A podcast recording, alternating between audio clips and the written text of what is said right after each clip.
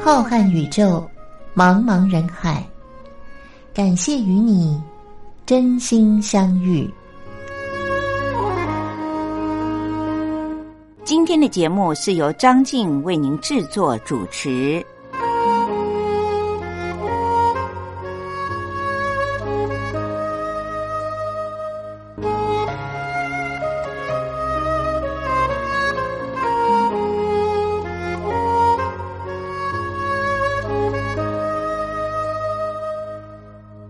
听众朋友，大家好，我是张静，又到了星期天晚上光华电台在零点十分为您播出的《真心相遇》节目，是由张静在空中陪伴着您的时候了。各位听众朋友，今天已经来到了二零二零年的三月十五日，大家最近过得可好啊？天气渐渐的要暖和了，希望大家的心情也慢慢的变好了。热起来了。今天在节目当中，张静要和您分享一些小资讯，希望让我们的听众朋友呢，能够透过听节目得到更多全世界的信息。上个星期，张静在节目里面播出了两位原住民歌手的歌曲，一位是罗美玲，另外一位是温岚。当时在介绍这两位歌手的时候，张静特别的强调，他们都是来自于台湾的原住民的朋友。我说，上帝给了原住民的朋友很好的天分，就像呢，在美国很多的黑人，上帝给了他们天赋的运动的细胞和歌喉。台湾也是一样，很多的原住民朋友呢，在运动和歌唱方面。都有天赋的礼物。介绍了这两位歌手以后呢，我回家想一想，天哪，还有好多更能唱，现在也许都不在荧光幕上出现的原住民歌手，我怎么把他们忘了呢？所以今天在节目里面，张静要为您点播的歌曲，依然是来自于台湾的少数民族，也就是原住民的朋友。他们虽然都来自于。不同的族别，但是都有一个共同的特征，就是天赋的歌喉。今天在节目的一开始呢，张静就要为您介绍这位很久都没有出现在荧光幕上了。不过呢，他在年轻出专辑的时候，得骗了许多来自于台湾和国外的歌手奖项，那就是纪晓君。有一首特别具有代表性的歌曲，我记得好像是台北市举行花卉博览会的时候有表演的活动，就是以这首歌作为他的衬乐，那就是纪晓君所唱的《神话》。今天在节目的一开始，特别的为您介绍，希望各位听众朋友和我一样的。这么喜欢这首歌，当然这首歌也是得遍了许多的奖项的。我们现在就一起来听听纪晓君所唱的《神话》。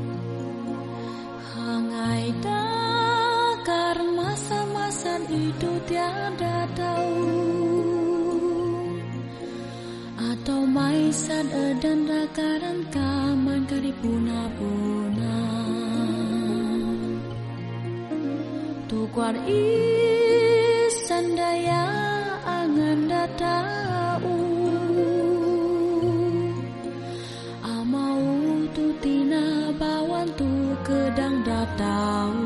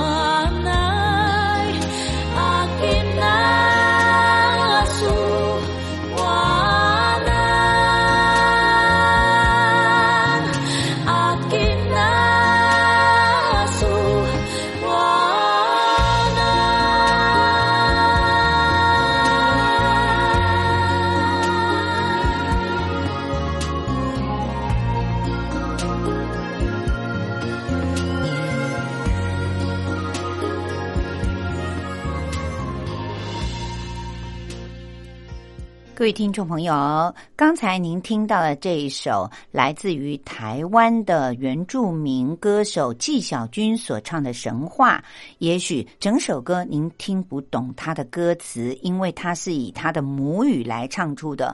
但是呢，不但旋律好听，而且这首歌呢，它其实就是在描述他们原住民里面有一个传奇的神话故事。当时在台北市举行的花卉博览晚会的表演活动呢，就是演出的这个传奇性的故事，所以呢，也以了纪晓君的歌声作为衬底的音乐。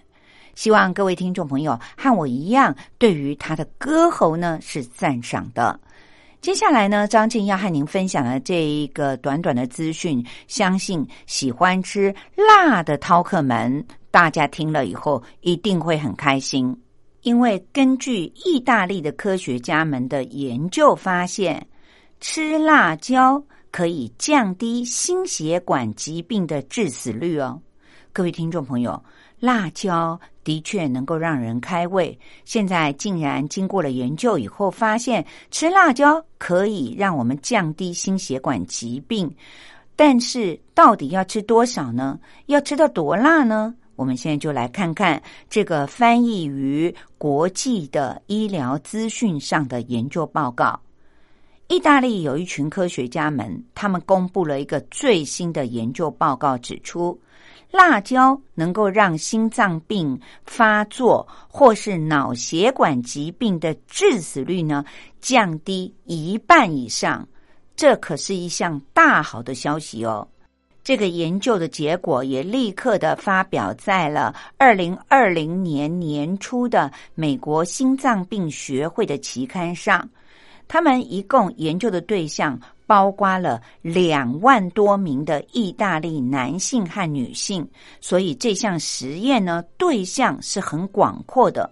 而且追踪了长达八年的时间，记录他们吃辣椒的状况。研究人员最后统计以后发现，每个星期吃四次辣椒以上的民众，因为心脏病的发作而死亡的几率，整整的少了百分之四十四。而因为中风或者是脑动脉肿瘤导致了脑血管疾病死亡的几率呢，也降了百分之六十一。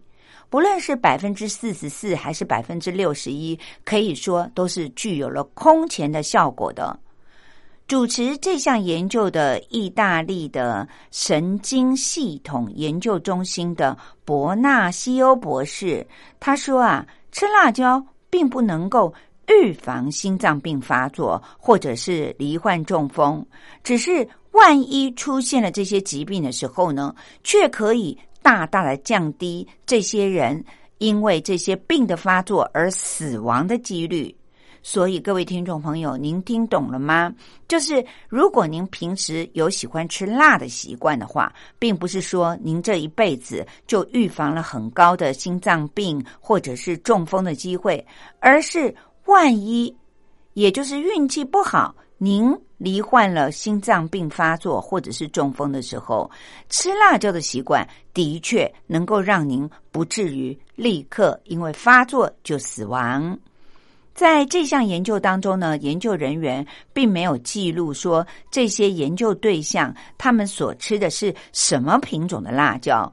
那么，如果以韩国人来说，他们的辣椒生产的数量还有种类就有上百种，那真的不能够知道说到底是哪一种辣椒会具有最高的效果。可是，主导这项研究计划的伯纳西欧博士说，研究的结果并没有受到餐点的内容影响。就是您到底吃的是辣的披萨，还是辣的意大利面，或者是像我们中国人吃的麻辣锅等等呢？没有一个特定的种类，但是这也就表示了，就算你没有遵照意大利人所习惯的地中海式的饮食法的话。辣椒还是具有了很高的效果，也就是可以大大来降低刚才所提到的这些有关于心血管疾病的致死率。各位听众朋友，听到了这里，您会不会好奇呢？像张静就很好奇，为什么辣椒这么有效果呢？也为什么这些科学家会想要研究辣椒所具有的效果呢？原来是他们早就发现了。辣椒的那种辛辣的感觉，是因为来自于里面含了一种辣椒素，也就是日本人和韩国人所说的糖心子。会叫糖心子，是因为从某些的英文里面翻译过来的。那么先前中国的研究人员呢，也发表了一些有关于在动物的身上所做的实验报告，结论也是说。辣椒素是有助于这些被实验的仓鼠降低了很高的胆固醇的数量，也能够抑制我们导致血管变得紧缩的一种基因。那么，在其他的国家里面所做的动物实验里面，也发现了辣椒素被证明是可以降低我们身体里面的脂肪含量的。如果把辣椒跟姜一起吃的话，还可以降低罹患癌症的风险。因为我们知道姜也是一种很好的食物，它里面有很高的姜黄素。那么辣椒里面呢，含有很高的辣椒素。不过，也有部分的研究报告则警告大家说，并不是因为这些东西很好，所以你就可以大量的吃哦。因为辣椒素本身也可能会有致癌的风险的疑虑，因此也不要吃的太多的辣椒，或者吃的太辣了，那个对于胃呢是不好的。美国的癌症研究协会就曾经针对了这种论点呢，做出了一些研究，而且也得到了一个结论。他们认为，辣椒素在医学的验证上呢，的确扮演了一些致癌物质的角色。但是呢，另一方面，如果吃的适量的话，它也能够发挥抗癌的功能。所以，长久以来，科学界对于辣椒在医学上所扮演的角色呢，一直很有兴趣。这也是为什么很多国家的研究人员愿意以辣椒为他们的主角，来做了许多各方面的研究的原因。希望各位听众朋友们，您在一方面喜欢吃辣的同时，也要注意辣的程度和辣椒的数量，千万不要踩过了那个红线。那么，辣椒的确是可以在医疗上被证实扮演了抗癌、抗中风，或者是降低心脏病发作的致死率的角色。我知道。对岸有很多的朋友都非常的喜欢吃辣，那么也请您特别的注意一下吃的数量和辣的程度，不要导致了自己的胃因为严重的辣感而被灼伤了。接下来呢，张静又要为您介绍这位也是来自于台湾原住民的歌手。这是现在还年轻的一代的原住民歌手戴爱玲，她目前呢非常的活跃于歌坛。他和另外一位信乐团的主唱，现在单飞的信呢，有一首合作的歌曲，叫做《千年之恋》，也是很多电动游戏和电视剧的主题曲。我们现在就一起来听听戴爱玲和信所合唱的《千年之恋》，也是一首非常好听的歌曲。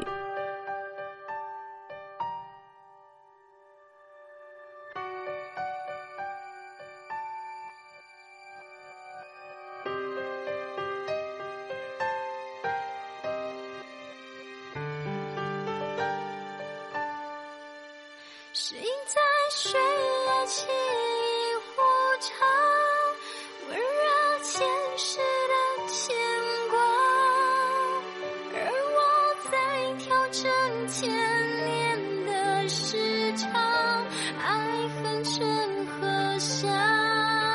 岁月在岩石上敲打，我又留长了头发，耐心等。海岸线的变化大雨就要下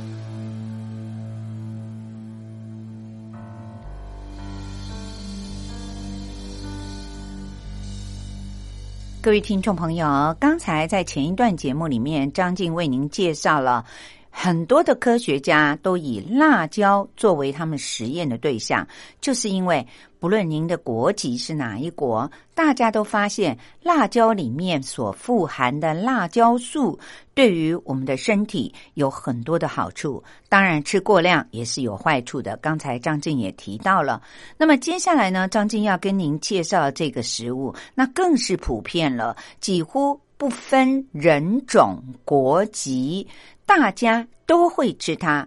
不过过去呢，因为有一些发表的研究报告认为吃多了对于身体不好，所以曾经一度让人觉得对于它有一点望之却步。那就是鸡蛋。其实鸡蛋现在呢，世界卫生组织的很多研究的论文都已经把它平反了，也就是说。鸡蛋其实是一种很营养又很平价的食物，只是随着年龄的不同，的确有一些上了年纪的人，您可能对于吃的鸡蛋的数量要稍微注意一下，要有一些限制。但是已经让鸡蛋又重新的回到了它非非常重要的地位。接下来，张静要和您分享的这则资讯，也是翻译于。国际的医疗杂志上的一篇结论，那就是呼吁年轻人或者是中壮年人，如果您想健身的话，最好的能够增加您的肌肉，也就是身体里的瘦肉，而减去脂肪的食物是什么呢？而且它又不是很昂贵，那就是鸡蛋了。鸡蛋在这些医疗研究的机构的眼中呢，得到的结论是，它几乎是一个平价又完美的食物。我们现在如果去大卖场，各位听众朋友一定都知道，到处都有那种一大桶一大桶的所谓的给健身人用的营养补给品。平常在台湾说它是蛋白粉。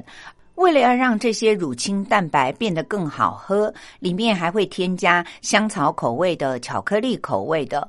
因为过去很多的研究都发表说，鸡蛋的蛋黄胆固醇比较高，所以呢，大家都望之却步。但是自从两年前，世界卫生组织也已经公布了，其实啊，我们要还给鸡蛋一个公道，那就是。蛋黄也并不是全然不好的东西，人体缺乏了蛋黄，其实也会造成一些身体的不平衡。那么现在呢，更认为鸡蛋是可以对于健身族有效的增强他们体能的。在能量补给的方面呢，蛋类不但是营养丰富，含有多种的维他命、蛋白质以及。有用的脂肪，同时热量也很充足。每一颗鸡蛋的热量大约有七十卡路里。如果对于饮食比较少或者是不能进食的人来说，其实鸡蛋都是一个很完美的食物。如果是想要增加肌肉、减去脂肪的方面的话，那么鸡蛋更是一个很好的利器，因为每一颗蛋含有超过六公克的蛋白质。最棒的是呢，它里面含有很完全的蛋白质，蛋白质合成所需要的九种必要的氨基酸，它都包括了。而且蛋类还能够燃烧脂肪，让我们的新陈代谢的机能更为活跃。很多的人就像刚才张静所说的，担心蛋黄是不是对于心脏有一些副作用呢？造成胆固醇高呢？现在美国的农业部的研究人员也已经公布了。现代的蛋里面所含的胆固醇，比先前的报告里面所含量呢，要减少百分之十四。因为当今的鸡蛋的维生素 D 的含量，要比以往呢多出了百分之六十四。维生素 D 的建议摄取量，在国际之间，它的单位是以 IU 这个英文字的缩写呢，作为它的单位。一个比较大一点的鸡蛋呢，每一颗里面含有了四十一 IU 的维生素 D。根据最新的世界卫生组织给的建议，每一个成年人。维生素 D 的建议摄取量是六百 IU 每一天。那么，适当的摄取比较多的维生素 D 是有益于身体健康的，还能够帮助提高体内的睾酮含量，让年长的成年人呢可以增加很多的体力。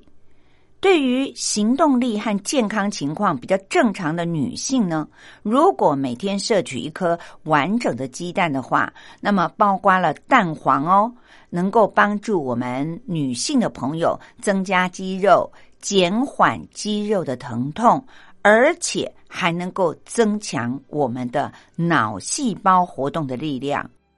而对于过去大家对于蛋黄所产生的疑虑，世卫组织也认为这是不必要的，因为一颗鸡蛋所有的蛋白质当中呢，有百分之四十四都是来自于蛋黄哦。所以，如果您有习惯只吃蛋白不吃蛋黄，其实是大大的浪费了这颗鸡蛋的蛋白质含量。另外，有一项科学的新的研究也显示了，它的结果是：如果我们连续八个星期之内，每天的早餐吃两颗蛋的一个人，体重平均几乎可以减轻六磅，也就是大约二点七公斤。这是每天早上吃一个 bagel 面包的人减重幅度的两倍。那么吃蛋的族群呢，它的腰围也会因此而减少了百分之八十三，体能却又增加了。在身体里面的胆固醇的含量呢，经过证实也没有显著的增加。所以，各位听众朋友，自从这个最新的研究的结论刊登在了国际期刊上以后，也让所有的人都非常的开心，可以放心的吃鸡蛋了。尤其对于正在热衷于健身或者是想要增加肌肉、减轻脂肪的年轻人来说，鸡蛋更是一个非常好的补充蛋白质的来源。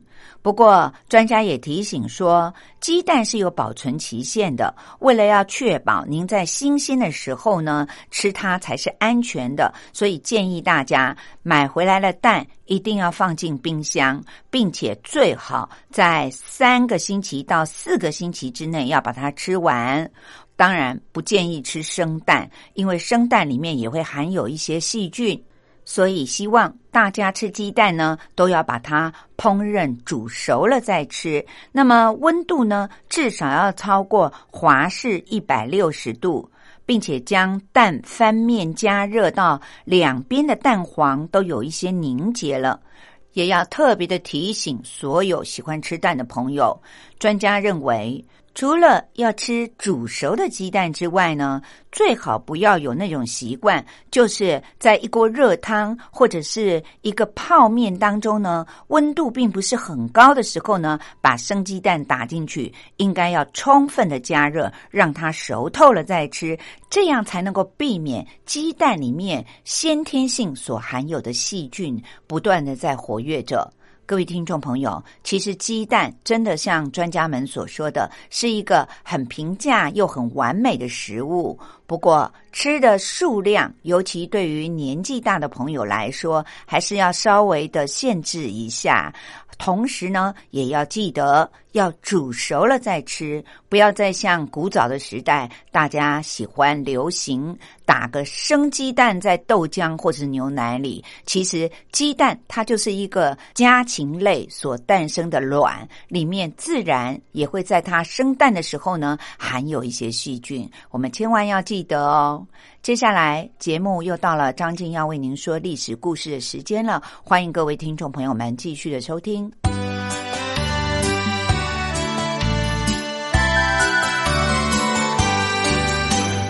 妈妈，历史好难学哦。不会啊，历史就是我们中华民族的故事啊。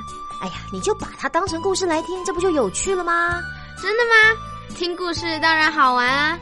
可是老师上课又不讲故事。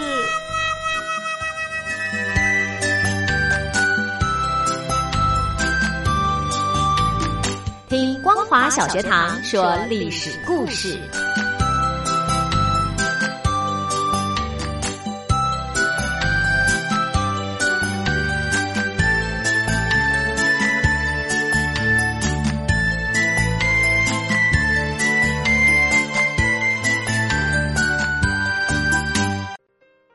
各位听众朋友，二零一九年的张静说历史故事的单元当中，将要为您介绍一本由作者安淑平和王长生所写的《蒋介石和宋美龄的礼物政治学》。这本书可以说是以赠礼平息了蒋介石和宋美龄的权力关系、政治互动的唯一著作，是由台湾的传记文学出版社所出版的。如果说送礼是一门艺术，蒋介石和宋美龄无疑是个中高手。他们习惯于以礼物来维系正统、传递信息、化解矛盾，或是增进感情。有时候，双方的互赠往还更是饶富趣味的斗志。不论是于公于私，国内国际。蒋介石和宋美龄对于礼品都是费尽了心思，也形成了一种独特的赠礼风格。在蒋介石和宋美龄的礼物政治学这本书里，没有生硬的道理，而是以轻松流畅的方式罗列了蒋介石和宋美龄历来富有代表性的赠礼。一方面，透过了礼尚往来的时间、频率和类型。可以综观两造之间的政治处境以及心境转折，而另外一方面，则以赠礼的展现，洞察了蒋介石和宋美龄不为一般读者所熟悉的人格特质。比如说，一张支票、一处住宅、一枚戒指，却埋下了韩复榘倒戈的伏笔；而一侧孙中山的遗札。拉拢了好几位川军的军长，也避免了蒋系中央军数千将士的伤亡。此外，一场非实物性系列的赠礼，像义结金兰、攀附清源、虚伪的头衔和礼遇等等，也换来了张学良远远超过中央军的精良军备和忠诚的拥护。希望各位听众朋友听了以后，如果您觉得值得收藏，不妨可以跟台湾的传记文学出版社订购。各位听众朋友，这个阶段张静为您介绍的黄仁霖，是一个我们在研究蒋介石夫妇送礼物的风格的时候不能够忘记的一位重要的人物。他曾经是蒋氏夫妇送礼物的策划人，而且还是赠送礼物的代表人和见证人。曾经担任过蒋介石侍从很多年的张令傲是这样评价黄仁霖的。他在文献的记载当中说，黄仁霖当时是很走红的人物，他的正式职务是军委会后方勤务部的副部长，但是。却是一个最接近宋美龄的杨副官，他的日常职责就是主要的为蒋介石夫妇办理外国来访的贵宾的接待事宜，所以不论是嘉陵宾馆还是胜利大厦，都是属于黄仁霖励志社所管辖的。在他的手下，还有一批训练有素、很懂得接待的事物，而且又熟悉英文的管理人员。以及一些会制作西点西餐的厨师和服侍外国人的仆欧们，所以黄仁林操办恳亲会这一类的事情，真的可以说是得心应手、游刃有余了。此外，黄仁霖还负责当时大批的援助中国的美军的住宿、餐饮以及娱乐生活等等的事项，因而常奔走于重庆、昆明和成都等地。各位听众朋友，其实黄仁霖的职责范围远远的不止于此，比如他是宋美龄所提出的新生活运动的积极策划人和推行者。是民国时期举办集体结婚的重要推手，他是最早把西方的自助餐式的宴会成功的引入到励志社的宴会厅里的，并且还在中国各地推广。他设计的新式的桌历是每一次新年的时候的热门礼物。在三零年代，上流社会最时髦的食品是一种用大豆作为主要原料，加上其他的佐料所配制而成的维他饼。据说不但口感很好，而且很富有营养。孔祥熙不但设立了专门的机构来推销，还办了专刊，广泛的宣传，因此而大发其财。但是孔祥熙不得不承认，其实这种维他饼是黄仁霖所发明的。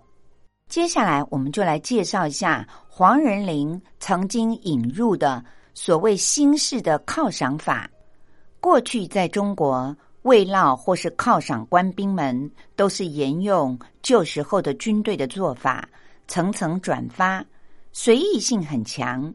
不但耗费了时间，也耗费了大量的人力物力，而且在过程当中弊端滋生。比如说克扣，或者是吃空头，底层的士兵们苦不堪言。蒋介石自从统兵以来。一直为了这件事情很头疼，终于在一九二九年的十一月，他询问黄仁霖有没有什么新的方法可以改变过去流弊滋生的现行的犒赏制度呢？黄仁霖就把他所了解到的美国大型企业的劳工薪金支付的方法向蒋介石做了介绍。蒋介石听了以后，笑着离开了。几天之后，他就下令励志社要研究新式的犒赏法。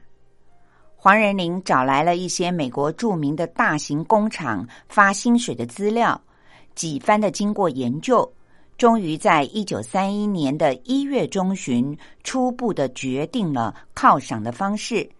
他把案子初步规划的文稿向蒋介石呈阅。蒋介石听了他的详细介绍以后，表示非常满意。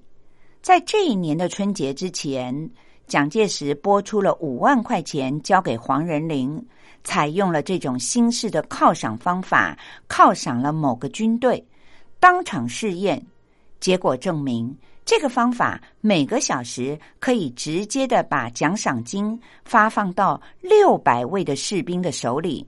做到了发放、收取、监督三方面都有根据可查的方式，没有一个环节有差错，比旧的犒赏方法整整的提高了效率三十多倍。最重要的是，也避免了旧式的犒赏方法当中层层克扣赏金的恶劣习惯。由此，蒋介石予以了大力提倡。这种新式的犒赏方法，他把钱分别的装入了不同颜色的小信封里。红色的是将官的，里面有两百块钱；黄色信封的是给校官的，有一百块钱；蓝色的信封则是要给卫官的，里面装了三十块钱；白色的则是为一些伤病患所准备的，里面有十五块钱。另外有一种褐色的，是为了发给士兵的，里面有五块钱。信封上附有收条，由收取的人盖章，也有医院院长证明的盖章，并且还有手写的时间、地点、为什么发放的原因以及发给的单位等等，以便于随时的复查。在发了赏金以后。收款人的姓名之后，盖上一个戳记，避免重复的领取。蒋介石对于这种新式的犒赏方法非常的赏识，他从此下令把这个方法印成传单，广泛的分发给各个集团军，协助参照执行。各位听众朋友，接下来要为您介绍的是。黄仁霖如何的把西方的自助餐方式成功的移植到了励志社？他曾经在回忆录里面说：“这种方法是很多盛有食物的盘子放在热乎乎的柜台上，想要吃餐的人端着自己的小碟子或者是小碗，排着队伍，边走边用公用的筷子、勺子和叉子等等的餐具，把自己喜欢的菜肴放入自己的碗或者是盘子里，并且依照价钱付钱。给餐柜后面的人，在第一次的实验性的自助餐宴会上，蒋介石微笑着，手里拿着盘子，走在了队伍的最前面，沿着长条柜台边走边看，挑选他所要的食物。他的身后依序是何应钦、孔祥熙、宋子文和熊式辉等等的官员，大家鱼贯而随。当他们开始进餐的时候，在餐厅里还会播放着愉快的西方轻音乐。对于他们来说，这是一桩很有趣的集体式进餐的方式。同时，他们也都认为价钱蛮公道的，而且又合乎卫生，又节省时间，还避免了浪费。因而，西式自助餐的方式也得到了蒋介石的赞赏。并且在政府的各个机构里大力的提倡和推广，各地方的报纸也相继的刊登了文章介绍。后来就成为了一种很时髦的会餐的模式。一九二九年的年初，冯玉祥来南京参加编遣会议，在励志社享受过一次这样的自助餐招待，也觉得很新颖、很有趣。也在他的日记当中记载了，回去以后，他要在他的部队里面采用西方式的自助餐。黄仁霖也曾经引进过西方的淋浴的方法，他在励志社的浴室里面，每一间都设计了一个只能够装着五加仑水的旧洋油桶，挂在一人高的铁钩子上。用一个水龙头和一根绳子控制着，每一次可以同时给两个人洗澡，而且又不会浪费水。对于推行新生活运动，在军队当中普及勤于洗澡的卫生习惯，也起到了一定的促进作用。黄仁霖这个人最擅长的就是对于各种事务性的工作的策划和接待了。比如说，策划祝寿、婚庆、宴会、丧事、送礼物、募捐、接待外宾和各地来到南京的高官等等，他的策划和接待常常会给人意外的惊喜，并且还会为此人留下长久的记忆。在抗日战争之前，有一次端纳过生日。蒋介石在南京官邸设家宴，为端纳祝寿。黄仁霖事先在官邸里面安装了扩音器。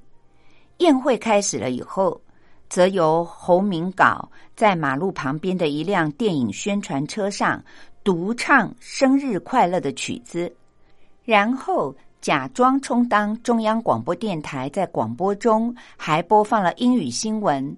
内容都是有关为端纳祝寿的，中文则是由侯明镐播讲，英文是由上海的《字林西报》的编辑曹立恒播出。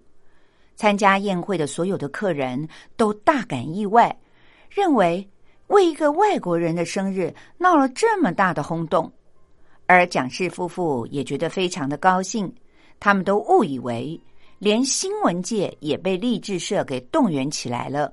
而且如此的神速，十分的难得。但是他们又担心费用会不会太大了。宋美龄随后就询问黄仁霖，当他得知这是他一手策划出来的，只用了很少的钱，而且总共只有两个人参加演出，蒋氏夫妇恍然大悟，并且哈哈大笑，莫名其妙的。端纳也随之笑了起来，还立刻的邀请了黄仁霖入席作陪，再三的感谢他。民国三十一年（一九四二年的七月），中国和美国两国的政府协商，决定要解散陈纳德所领导的美国志愿队。蒋介石在七月三号颁发了命令，命令陈纳德亲自的解散他的属下。第二天的晚上，在国民党政府主席林森的官邸举行了美国志愿队结束仪式，其实就是一场告别晚宴。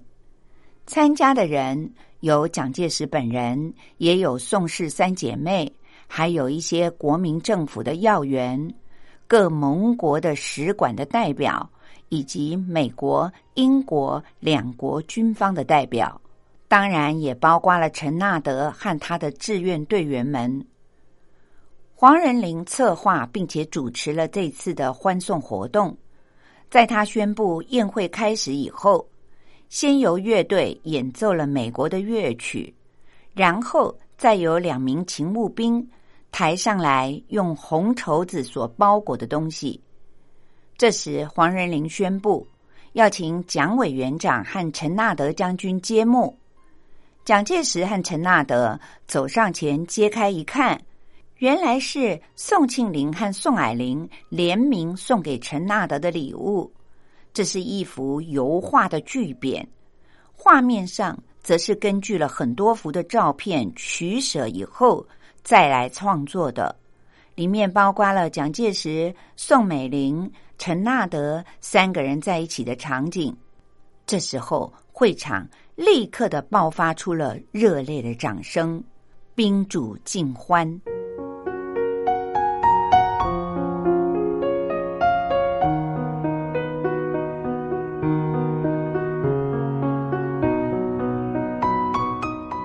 各位听众朋友，我是张静。今天的真心相遇节目进行到这里，又到了我要和大家说再会的时候了。当然，一定要在空中祝福所有的听众朋友们，大家一定要幸福、健康、平安哦。下个星期的同一时间，张静依然会在空中陪伴着您，也欢迎您按时的收听《真心相遇》。我们拜拜喽。